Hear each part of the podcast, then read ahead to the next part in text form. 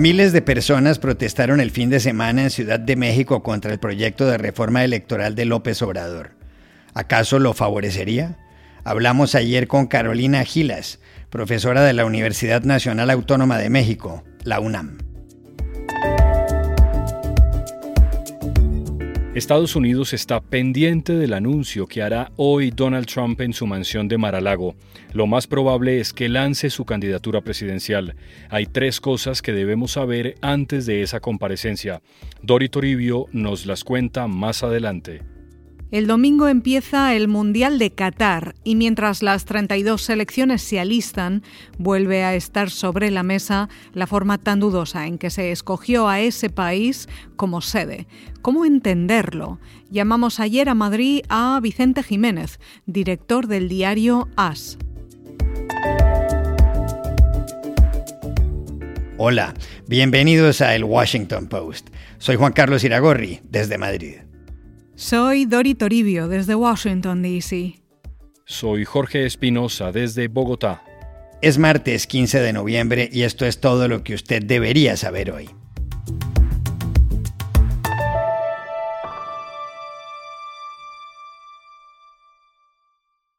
Miles de personas protestaron el domingo en Ciudad de México por el proyecto de reforma del sistema electoral que ha propuesto el gobierno de Andrés Manuel López Obrador.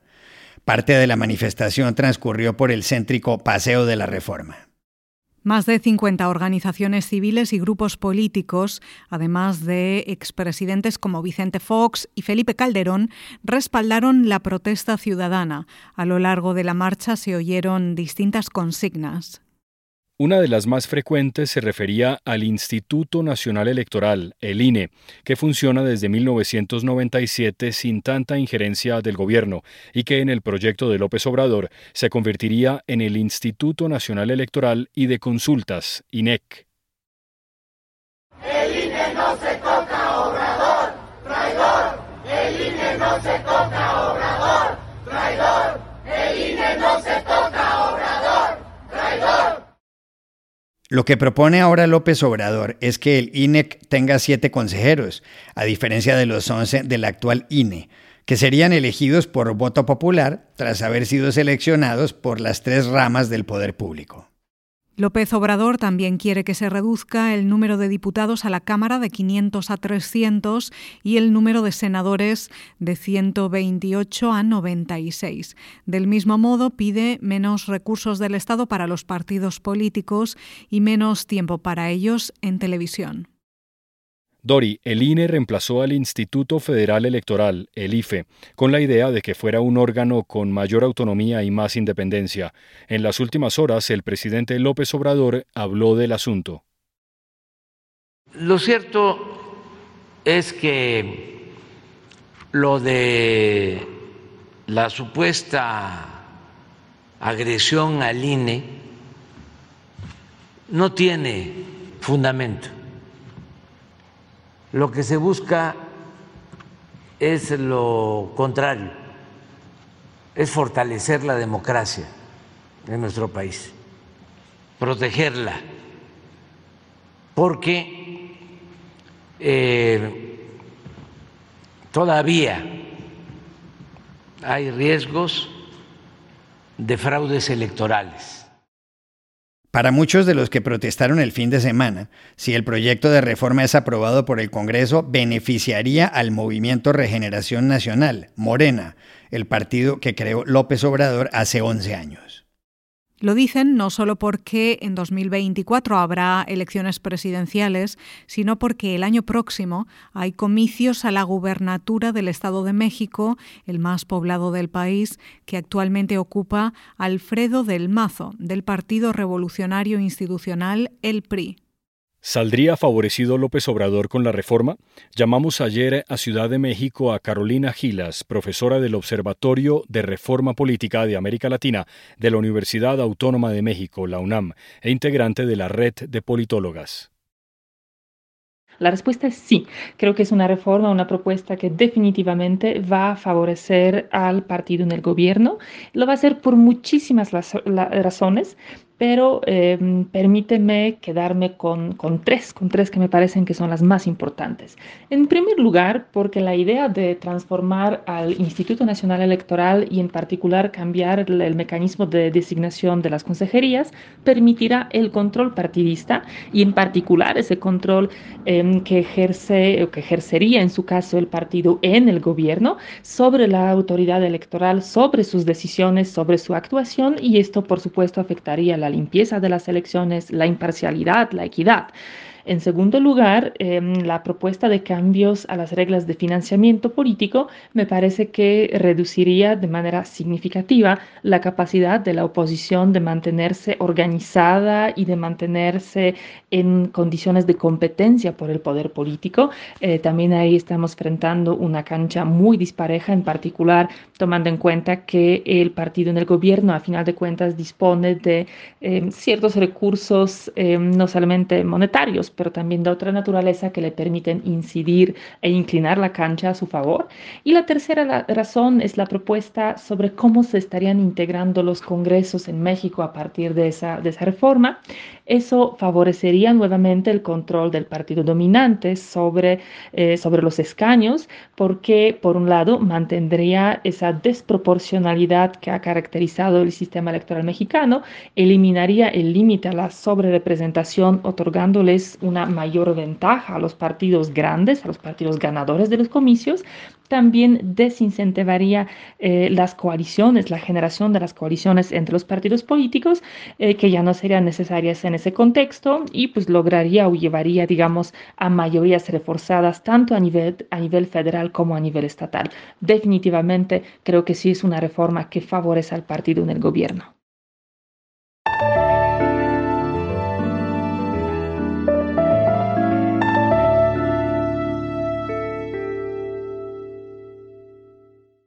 Estados Unidos sigue sintiendo los efectos de las midterm elections, las elecciones a medio mandato que tuvieron lugar hace una semana. La última novedad es que el Partido Demócrata del presidente Joe Biden mantendrá el control del Senado. Así es, con el triunfo de la hispana Catherine Cortés Masto en el estado de Nevada, los demócratas han conseguido al menos 50 de los 100 escaños. Si finalmente hay un empate con los republicanos, desempataría la vicepresidenta Kamala Harris. En la Cámara de Representantes está claro, en cambio, que la oposición republicana recuperará las mayorías por un margen pequeño. Ayer, sobre todo esto, habló en Indonesia el presidente Joe Biden. Biden dijo, lo que hemos visto es la fuerza y la resiliencia de la democracia estadounidense, a la que vimos en acción el pueblo de Estados Unidos volvió a demostrar que la democracia es lo que somos. Biden agregó que hubo un rechazo a quienes negaron su victoria limpia en los comicios presidenciales de 2020 ante Donald Trump y que hubo negacionistas derrotados en todos los niveles, desde quienes buscaban gobernaciones hasta quienes querían llegar al Congreso o supervisar votaciones. What we saw was the strength and resilience of the American democracy and we saw it in action. And the American people prove once again that democracy is who we are. And there was a strong rejection of election deniers at every level, from those seeking to lead our states and those seeking to serve in Congress, and also those seeking to oversee the elections. Y a propósito de Trump, para hoy está previsto que el expresidente haga en Mar-a-Lago un gran anuncio, quizás su candidatura presidencial. Dori, usted ha dicho que hay tres cosas que debemos saber antes de esa comparecencia. ¿Cuál es la primera? Juan Carlos, lo primero que hay que tener en cuenta hoy es que Donald Trump ha salido bastante golpeado de estas elecciones por una razón muy sencilla. Generalmente las midterms se interpretan como un referéndum al presidente y al partido en el poder, en este caso a Biden y a los demócratas. Pero lo peculiar es que esta vez además han sido un referéndum al expresidente Trump porque él mismo se colocó en el centro de estos comicios. Trump se volcó en la campaña electoral y dio su apoyo a decenas y decenas de candidatos republicanos que, como él, cuestionaron los resultados de las presidenciales de 2020. Pero los nombres más importantes y más agresivos perdieron en todos los estados clave, como Pensilvania, donde Doug Mastriano, su candidato a gobernador, fue derrotado por el demócrata Josh Shapiro, o el conservador Mehmet Oz, que buscaba el escaño al Senado en ese estado y perdió frente a John Fetterman. En Georgia, Herschel Walker, el exjugador de fútbol americano apoyado por Trump, se quedó corto, con un 48,5% de los votos, un punto por debajo del demócrata Rafael Warnock, y habrá una segunda vuelta en ese estado en diciembre. Ojo, aún así, más de 170 republicanos que cuestionaron la integridad de los comicios de 2020 han ganado en estas midterms, según un cálculo de este periódico, The Washington Post. Pero muchos de los perfiles más pesados y más extremos no lograron conseguir el apoyo de los votantes, sobre todo independientes, que constituyeron el 31% del electorado y optaron en su mayoría por políticos moderados y demócratas. Dori, ¿y cuál es la segunda cosa que debemos saber?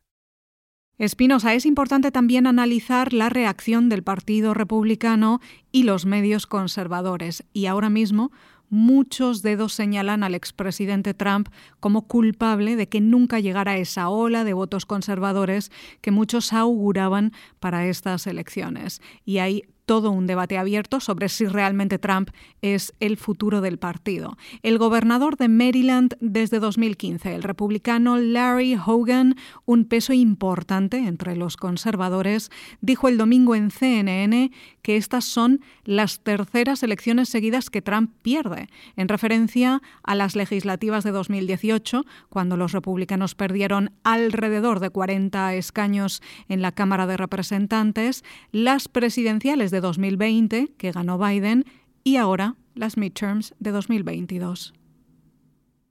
I think it's it's basically the third election in a row that Donald Trump has cost us uh, the race, and it's like definition of insanity is doing the same thing over and over again, expecting a different re result. And you know, Donald Trump, yeah, kept saying, "And we're going to be winning so much, we'll get tired of winning."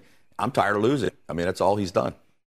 Hogan añadió que la definición de locura es hacer lo mismo una y otra vez y esperar resultados diferentes, que Trump siempre dijo que iban a ganar tantas veces que estarían cansados de ganar, pero estoy cansado de perder, es todo lo que ha hecho, aseguró el gobernador de Maryland en referencia al expresidente. Mientras tanto, Trump ha echado balones fuera. El 8 de noviembre dijo sobre los candidatos republicanos que recibieron su apoyo en las elecciones, bueno, creo que si ganan, yo debería llevarme todo el mérito, y si pierden, no deberían culparme en absoluto.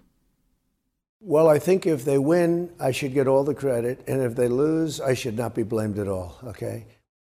Trump dice que estos resultados no son culpa suya y responsabiliza al líder republicano en el Senado, Mitch McConnell, por no conseguir ganar la mayoría en la Cámara Alta. ¿Y cuál es finalmente la tercera cosa, Dory, que debemos saber antes del anuncio de Trump?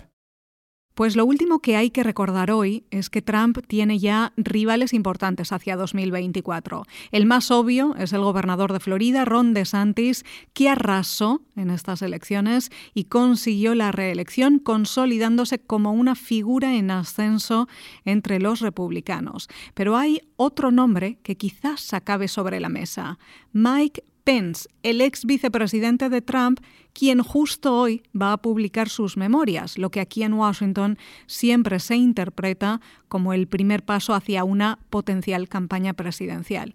Y ayer, en una entrevista en ABC News, Pence fue por primera vez muy duro con Trump y muy explícito sobre su papel en el asalto al Capitolio el 6 de enero. Pence dijo que las palabras y los mensajes en Twitter de Trump aquel día fueron irresponsables y pusieron en peligro su vida y la de su familia. Me hizo enfadar. Está claro que decidió ser parte del problema, Zanjo Pence.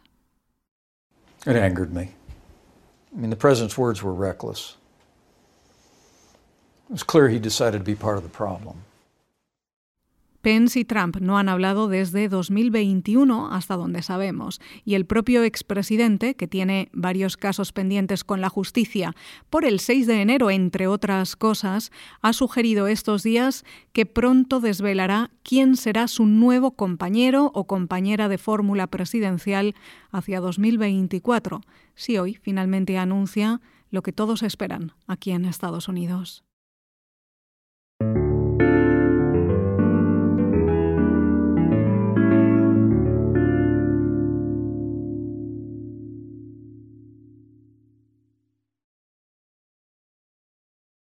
Este domingo 20 de noviembre empieza el Mundial.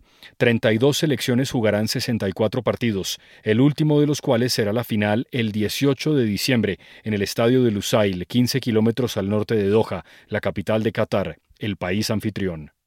Es la tercera vez que la Copa Mundo organizada por la Federación Internacional de Fútbol Asociado, la FIFA, se lleva a cabo en el continente asiático.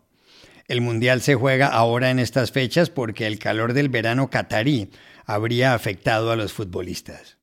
En diciembre de 2010, en Zúrich, la FIFA anunció por boca de su presidente Sepp Blatter quién organizaría este mundial. Blatter dijo que los candidatos eran Australia, Japón, Corea del Sur, Qatar y Estados Unidos, y que el ganador era Qatar. Candidates: Australia, Japan, Korea, Qatar, United States of America. The winner to organize the 2022 FIFA World Cup is Qatar.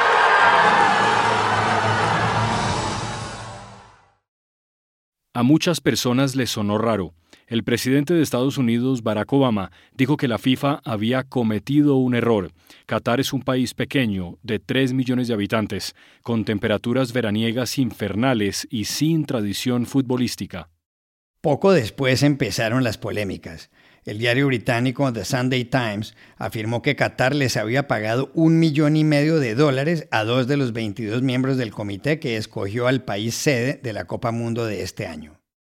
Luego se denunció que en un almuerzo en el Palacio del Elíseo, pocos días antes del anuncio de Blatter, el entonces presidente francés Nicolas Sarkozy le había pedido a Michel Platini, que dirigía la Unión de Asociaciones Europeas de Fútbol, la UEFA, que consiguiera votos para Qatar. En ese almuerzo se supone que Sarkozy también logró que un grupo catarí comprara el Paris Saint-Germain. A manteles se había sentado igualmente en el Elíseo el príncipe heredero de Qatar y hoy emire Tamim Ben Hamad Al Thani. Varias denuncias de prensa sostienen que Sarkozy consiguió que Platini lograra los votos para Qatar a cambio de que el Emirato comprara aviones franceses e hiciera jugosas inversiones en Francia hay investigaciones abiertas. Juan Carlos, además, en las últimas horas, Sepp Blatter reconoció en una entrevista con el diario suizo Tages Anzeiger que haberle dado la sede del Mundial a Qatar fue una equivocación, entre otras cosas, porque es un país muy pequeño. Y todo eso se suma, Dori, a que varias ONG de derechos humanos han denunciado malos tratos e incluso fallecimientos de inmigrantes que trabajaron construyendo los estadios de Qatar. Por otro lado, está claro que Qatar prohíbe el homosexualismo. Con todos estos antecedentes, fue posiblemente un error de la FIFA concederle la sede de este Mundial a Qatar. Hablamos ayer en Madrid con Vicente Jiménez, director del diario deportivo AS. Cuando me preguntan por qué la elección de Qatar como sede del Mundial 2022 ha sido tan criticada, tan investigada, eh, no puedo evitar recordar una escena de la película Casablanca en la que el comisario Renault grita dentro del bar de Rick, ¡qué escándalo, qué escándalo! Aquí se juega. Y aparece un camarero que le dice, señor, aquí tiene sus ganancias. Bien, eh, la elección de Qatar ha sido tan criticada, tan investigada, y tan denunciada por una sencilla razón, y es que quien perdió en esa elección fue Estados Unidos. En esa misma elección se eligió a Rusia para el Mundial de 2018, pero las derrotadas fueron España, Portugal, Holanda, Bélgica e Inglaterra. Nada que ver. No es lo mismo meterse con el imperio que con cualquier otro país. De ahí que a partir de esa elección se desatara la caja de Pandora y Estados Unidos iniciara bien hecho una investigación sobre las corruptelas dentro de la FIFA. Y esa investigación ha dado sus resultados. Ahí tenemos a Joseph Blatter, que está fuera de la FIFA, a Michel Platini, que está fuera de la UEFA, e incluso al expresidente Sarkozy, el expresidente francés, que también está siendo investigado por supuestos mm, recepción de sobornos para que todos los países de la francofonía apoyaran a Qatar e incluso decidieran comprar el PSG, circunstancia que se produjo en diciembre del año 2011. Por lo tanto, ¿estamos ante un mundial eh, de dudosa elección? Sí, sin ninguna duda. Además, hay un problema serio con los derechos humanos, pero tampoco creo que hay que afrontarlo con esa cara de sorpresa como si por primera vez descubriéramos que en el mundo del fútbol se producen este tipo de circunstancias. No, señores, no. No seamos cínicos, no seamos fariseos. Sabemos que esto sucede, lo sabíamos antes de la elección de Qatar y se seguirá produciendo. No hay que olvidar que el Mundial de Estados Unidos es en 2026. Es decir, todos contentos. La corrupción es un mal endémico en muchas organizaciones como la FIFA que viven al margen de la legislación y que hacen de su capa un sayo, pero me temo que va a hacer falta mucho más para poder acabar con eso.